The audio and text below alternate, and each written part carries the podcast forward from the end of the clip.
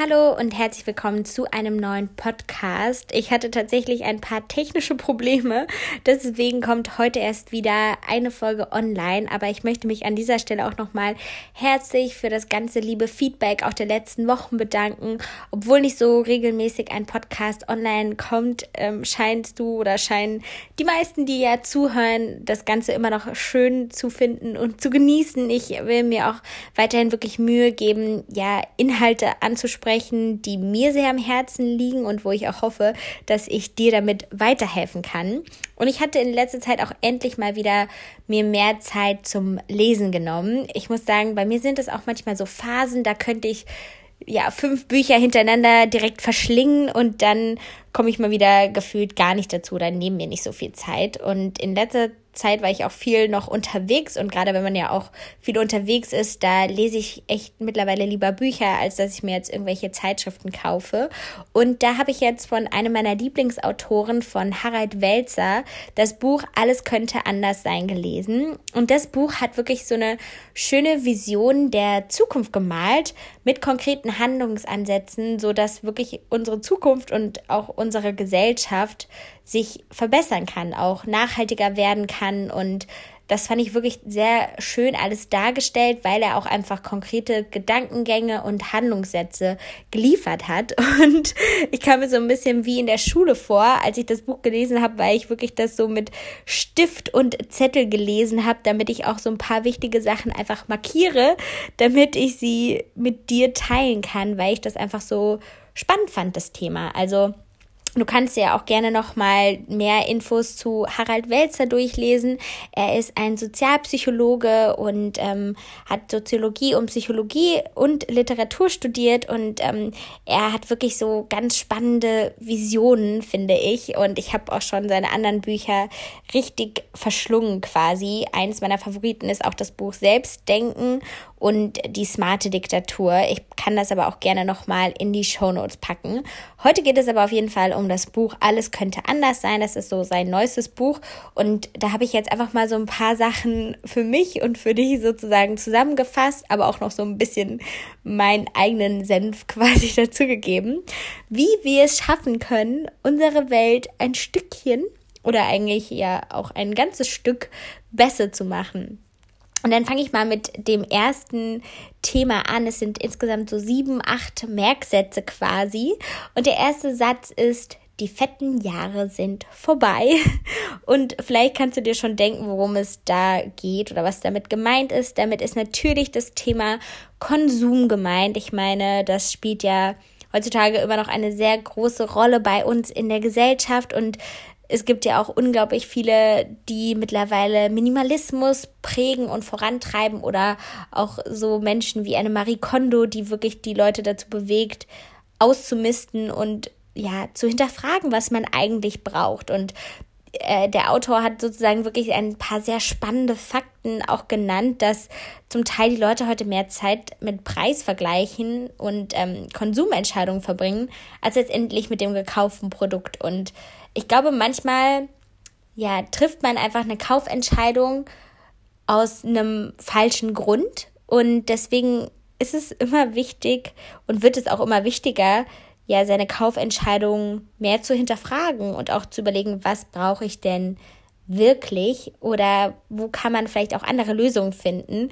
Sagen wir, wir schauen mal ganz weit in die Zukunft, ähm, dass man auch wirklich weniger Klamotten einfach kauft und auch vielleicht viel mehr Kleidung leihen könnte oder dass man auch einfach sich mal mit weniger zufrieden gibt. Ich muss sagen, bei mir ist es gar nicht so leicht, weil das ja immer noch Teil meines Jobs ist, aber es wird auch immer weniger und das finde ich auch echt toll, dass ich nicht mehr so ein Influencer, sagen wir mal, bin, der jetzt nur Sachen verkauft, sondern dass ich ja auch viel Inhalte ähm, bieten kann.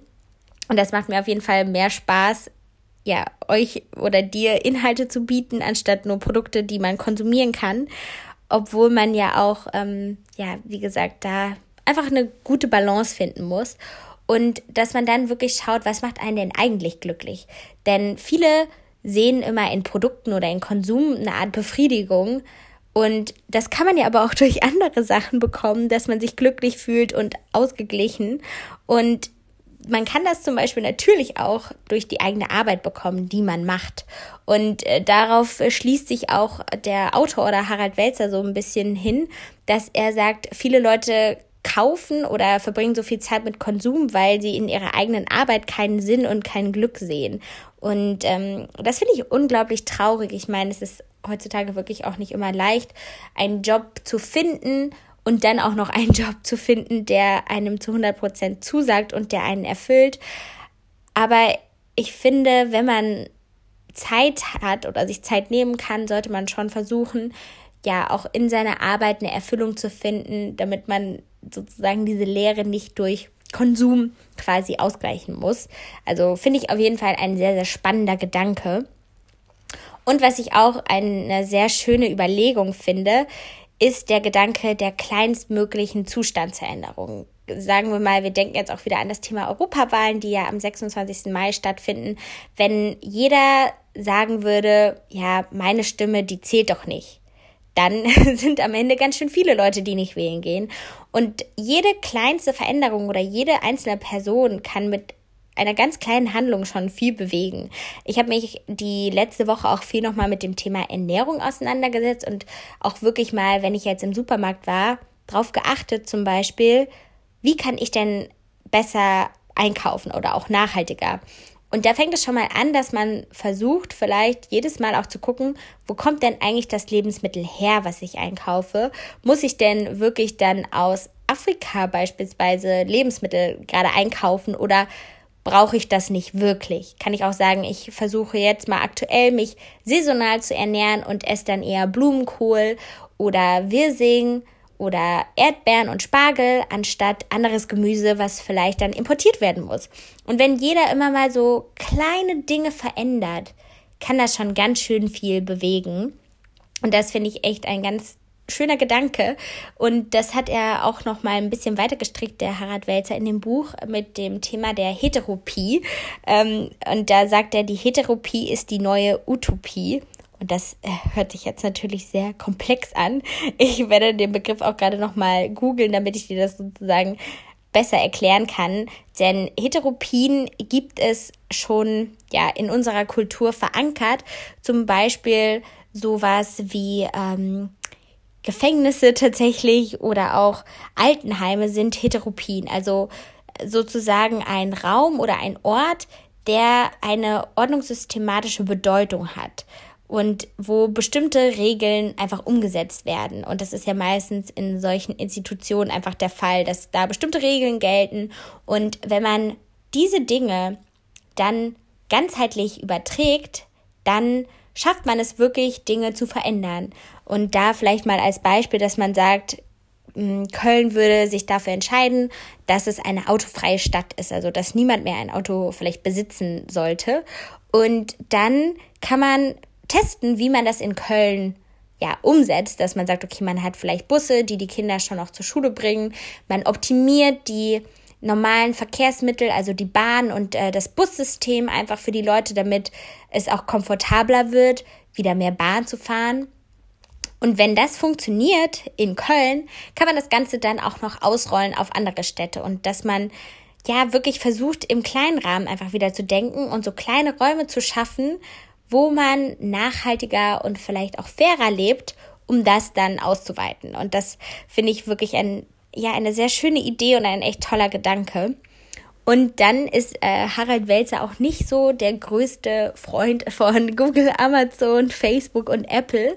Und er sagt zum Beispiel, was ja auch total wahr ist, dass die menschliche Welt im Zwischenmenschlichen besteht. Und ich meine, wie oft, also vielleicht hast du ja auch regelmäßig mal deine Bildschirmzeit getrackt, aber meine ist leider viel zu hoch, dass man einfach so viel Zeit manchmal am Smartphone verbringt und vergisst, wie schön es natürlich auch ist, wenn man sich mit Freunden trifft, wenn man anderen Menschen was Gutes tut oder wie schön zwischenmenschliche Beziehungen sein können, egal ob das jetzt mit jemandem ist, den man gut kennt, den man schätzt, den man liebt oder vielleicht auch einfach jemand Fremdes, dem man etwas Gutes tut.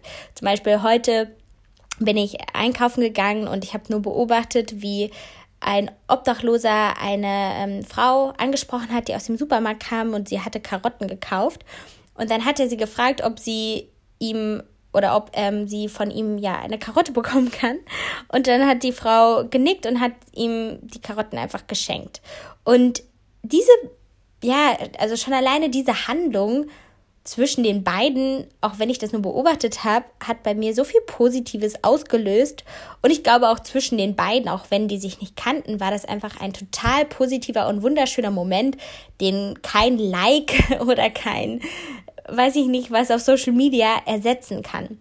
Und das ist jetzt nur ein ganz banales Beispiel, aber dass man einfach das immer noch mal im Hintergrund behält, dass unser Glück nicht von Algorithmen bestimmt werden sollte, sondern eher von den zwischenmenschlichen Dingen. Und auch, dass ja Algorithmen zum Teil fördern, dass wir in unserer eigenen Blase leben. Und irgendwie braucht es ja noch sowas. Das sieht man ja auch gerade jetzt, wenn es um Politik geht, dass Leute wissen, was passiert, dass man nicht in seiner eigenen Blase lebt, sondern dass es wirklich Themen gibt, wovon jeder mitbekommt und wo auch jeder weiß, dass es relevant ist, wie beispielsweise die Europawahlen. Ich kann mir schon vorstellen, dass man das mittlerweile aus seiner Social Media Bubble ausblenden kann, dass die Europawahlen am 26. Mai stattfinden.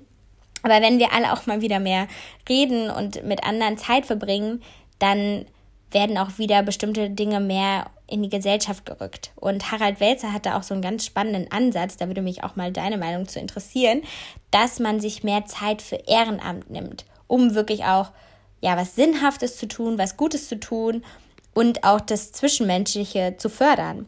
Und da sagt er zum Beispiel, dass es so einen Ansatz geben könnte, dass man 20 Prozent der Arbeitszeit für Ehrenamt aufgibt, sozusagen, dass die Leute wirklich einfach was Sinnhaftes machen. Und ich engagiere mich ja tatsächlich schon seitdem ich 16 bin, das habe ich ja auch hier schon öfters thematisiert, immer ehrenamtlich und finde das einfach unglaublich schön. Also ich weiß noch, als ich damals im Kleiderladen vom Deutschen Roten Kreuz Klamotten verkauft habe, wie cool das war, wenn mir die Leute manchmal einfach nur gedankt haben, dass ich mich mit ihnen unterhalten habe oder wenn ich ihnen ja die passenden Klamotten gefunden habe.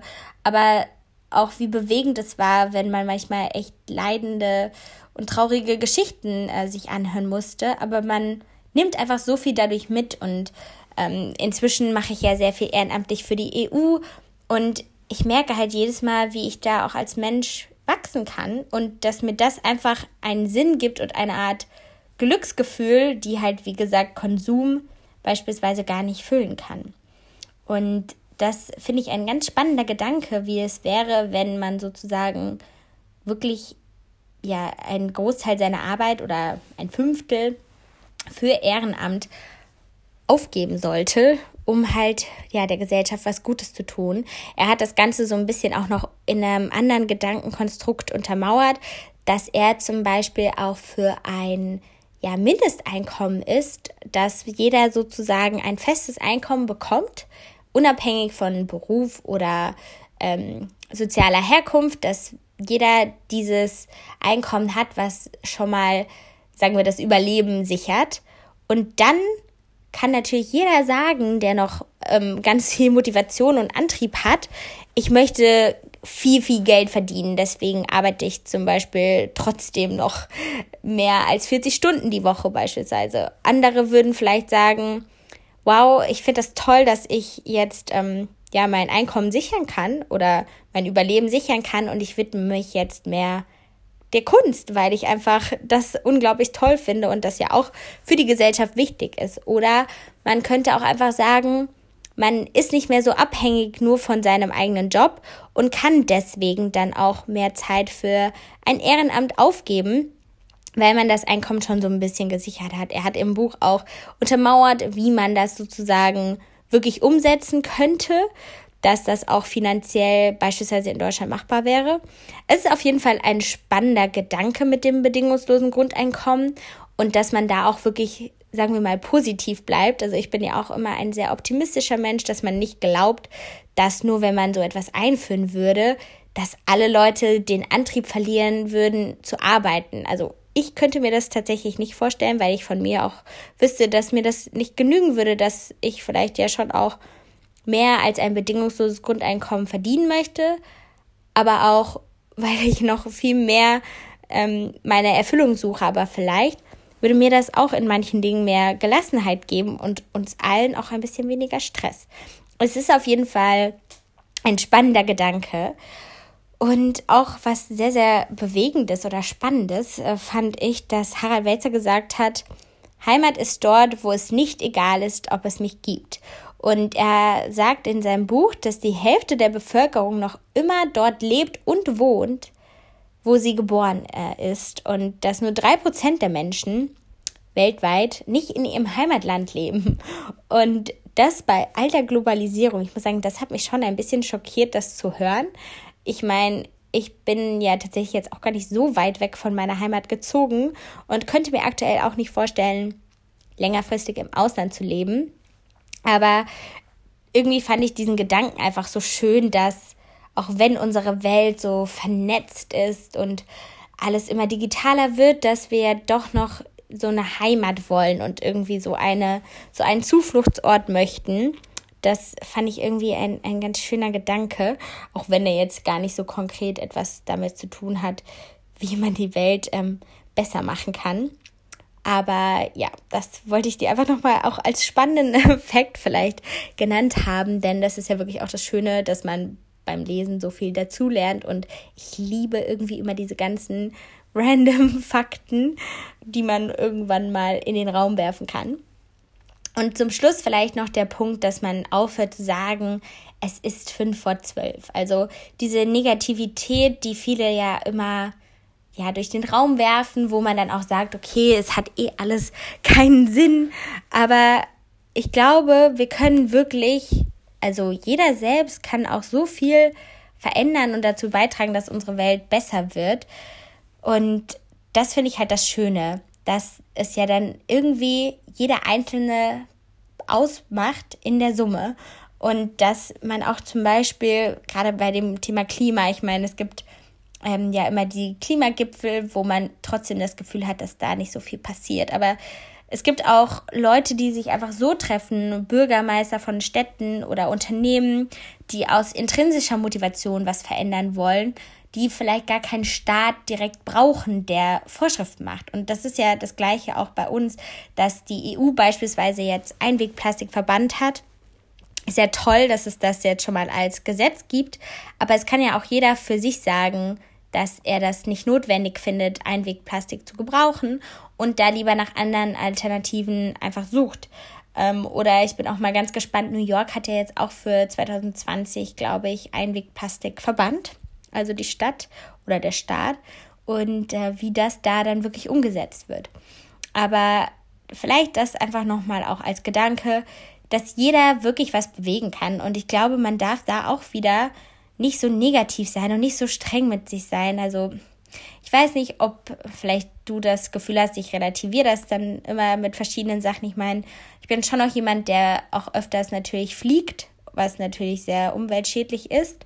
Aber ich versuche sonst mein Leben immer nachhaltiger zu gestalten, weil es mir da unglaublich leicht fällt, was umzuschiften sozusagen, indem ich kein Fleisch mehr esse, indem ich, wie gesagt, mehr drauf gucke, wo kommt denn eigentlich mein Essen her, indem ich kein Auto habe oder auch einfach wirklich ähm, meinen Konsum schon reduziere. Ich habe früher so viel mehr Kleidung oder Schminke gekauft, weil ich das irgendwie redaktionell gefühlt für mich nutzen wollte und dass ich mir jetzt auch andere Alternativen suche, wie dass ich auf das Secondhand einkaufen gehe. Und klar, wie gesagt, nobody is perfect, aber das macht es ja auch irgendwie so schön, dass jeder einfach was machen kann und jeder darf das ja auch für sich selbst entscheiden und ich finde das immer sehr, sehr schwierig, wenn andere da so stark über einen urteilen, weil wir sind ja doch irgendwie alle Menschen und machen Fehler, aber ich finde es einfach cool, auch mit dir mal solche Ideen und Gedanken ja, zu besprechen und auch ja, dir zu zeigen, dass schon alleine ganz viel darauf beruht, ja, richtige Entscheidungen zu treffen und auch sich ein Leben oder auch tatsächlich auch eine Arbeit wirklich zu suchen, die einen erfüllt, die einem einen Sinn gibt und wo man das Gefühl hat, man wird gebraucht und vielleicht auch, wo man das Gefühl hat, man kann was Gutes für die Gesellschaft tun. Ich meine, niemand muss das machen. Es wird von niemandem verlangt. Aber ich kann mir schon vorstellen, dass man dann einfach mit einem ganz anderen Gefühl abends vielleicht einschläft, wenn man etwas macht, was einem Freude bereitet. Ähm, und das sind eigentlich so ein bisschen die letzten Worte dieses Podcasts. Ich hoffe, dir hat das mal gefallen, so eine Art Zusammenfassung des Buches Alles könnte anders sein von Harald Welzer. Wie gesagt, der ist echt einer meiner liebsten Autoren. Äh, ich finde ihn wirklich sehr, sehr spannend, einfach auch als Mensch. Und hoffe, vielleicht konnte ich dich ja auch noch mal ein bisschen zum Lesen inspirieren. Und ja, dann bedanke ich mich fürs Zuhören. Hinterlass mir auch gerne Feedback, was du vielleicht so als nächstes hören möchtest. Und dann, ja, bis zum nächsten Mal. Tschüss.